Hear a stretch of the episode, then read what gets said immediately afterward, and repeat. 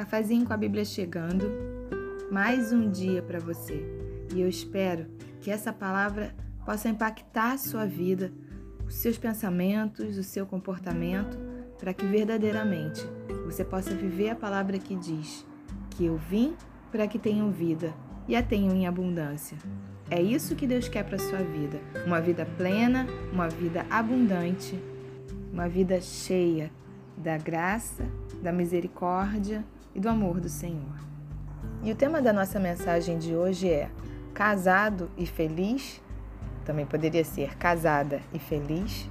E o texto que nós vamos ler se encontra no Evangelho de Marcos, no capítulo 10, nos versículos 7 a 9, que dizem assim: Por isso deixará o homem a seu pai e mãe, e unir-se-á a sua mulher, e com sua mulher serão os dois uma só carne de modo que já não são dois, mas uma só carne.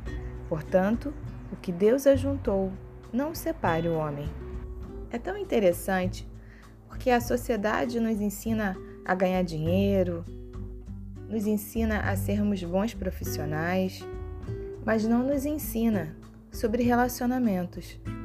o que eu tenho visto é que as pessoas vivem mal casadas durante muitos anos das suas vidas vão empurrando com a barriga, vão vivendo relacionamentos de baixíssima qualidade e geralmente resolvem procurar ajuda quando não tem mais jeito, ou mesmo quando a solução vai demandar um esforço muito maior do que se a crise e os problemas tivessem sido debelados muito antes.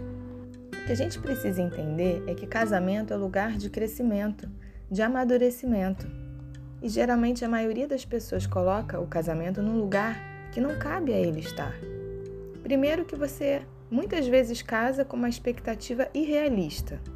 Muitas vezes pode ser inconsciente. Você casa com a pessoa que você idealizou e que você gostaria que o outro fosse ou que a outra fosse, quando essa pessoa nunca existiu, quando ela nunca esteve ali. Outra coisa que acontece é que culturalmente as pessoas casam e acham que tem que fazer tudo junto. E que tudo tem que ficar embolado, emaranhado. Não foi bem isso que Jesus quis dizer. Que os dois seriam uma só carne. Você não precisa gostar de tudo que o seu marido gosta. Você não precisa gostar de tudo que a sua esposa gosta. Mas você deve respeitar as diferenças que existem entre vocês. Quando vocês se casaram, vocês fizeram votos, fizeram promessas, mas será que esses votos, em vez de eu prometo, não deveriam ter sido eu me comprometo? Porque se você se casar e achar que não vai ter a sua parcela de sacrifício, você está muito enganado, você está muito enganada. Todo relacionamento você vai ter que ser tolerante, você vai ter que ceder.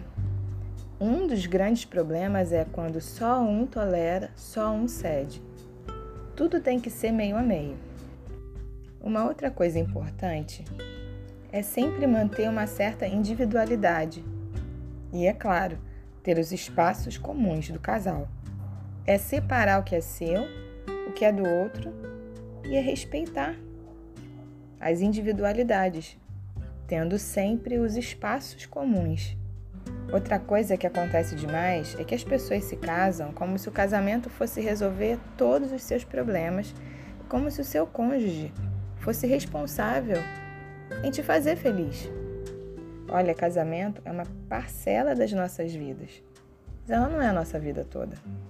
Outra coisa é a carência e é achar que o seu marido ou a sua esposa vão suprir toda a sua falta de amor próprio ou que vão ser a sua muleta na vida. E aí, porque ele ou ela não te dão a atenção que você quer, você coloca a culpa nele ou nela por causa da sua frustração. Seu marido ou sua esposa não tem culpa disso. Então, o seu problema não está no seu casamento ou no seu cônjuge, mas na sua história de vida e nas suas feridas emocionais. No casamento, o casal tem que entrar com a mesma quantidade de tempo, energia e dinheiro. Porque um casamento onde só um dos cônjuges investe, pode ser que lá na frente esse casamento não dê certo.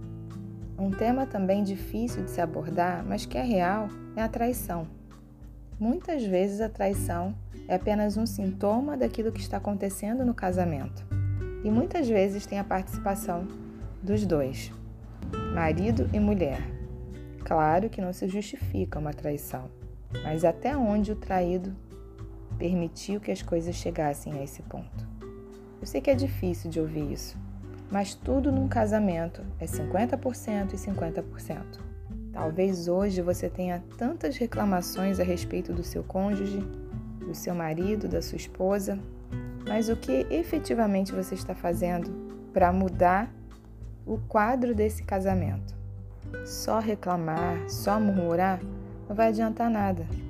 E pode ser que leve esse casamento para um caminho sem volta.